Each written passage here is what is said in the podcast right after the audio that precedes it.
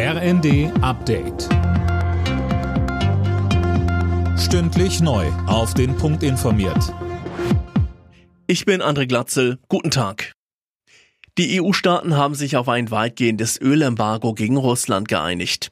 Mehr als zwei Drittel der russischen Öllieferungen sind betroffen, so EU-Ratspräsident Michel.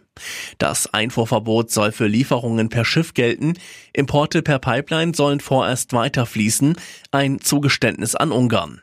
Bundeskanzler Scholz sagte in der ARD, Deutschland selbst hat ja schon lange die Arbeit daran begonnen, wie wir es schaffen, bis zum Jahresende uns unabhängig zu machen von russischen Ölimporten. Und diese Arbeit werden wir auch fortsetzen. Und für einzelne Länder ist es aufgrund ihrer geografischen Lage schwerer. Deshalb müssen die die Zeit haben, das hinzukriegen. Die sollen sie dann aber auch nutzen. Finanzminister Lindner hat Wirtschaftsminister Habeck aufgefordert, dafür zu sorgen, dass der Tankrabatt tatsächlich bei den Menschen ankommt. Die Ampelparteien hätten, anders als er, nicht auf die Rabatt, sondern auf die Steuersenkungsvariante gesetzt. Das müsse nun konsequent umgesetzt werden. Wie können die Menschen angesichts steigender Preise entlastet werden? Darüber ist in der Ampelkoalition ein Streit entbrannt. Finanzminister Lindner schlägt eine Steuerreform vor. Sozialminister Heil hält an seinem Klimageld fest. Er sagte im ZDF, Das Klimageld und auch das Bürgergeld, was ja auch Teil der Veranstaltung ist, das ist beides im Koalitionsvertrag. Steuersenkung für sehr wohlhabende Menschen steht nicht im Koalitionsvertrag.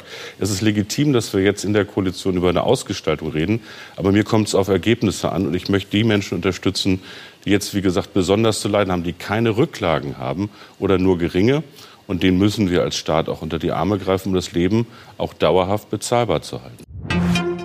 In Deutschland leben wieder mehr Kinder. Laut Statistischem Bundesamt waren unter den rund 83 Millionen Menschen hierzulande 10 Millionen Kinder bis 13 Jahre.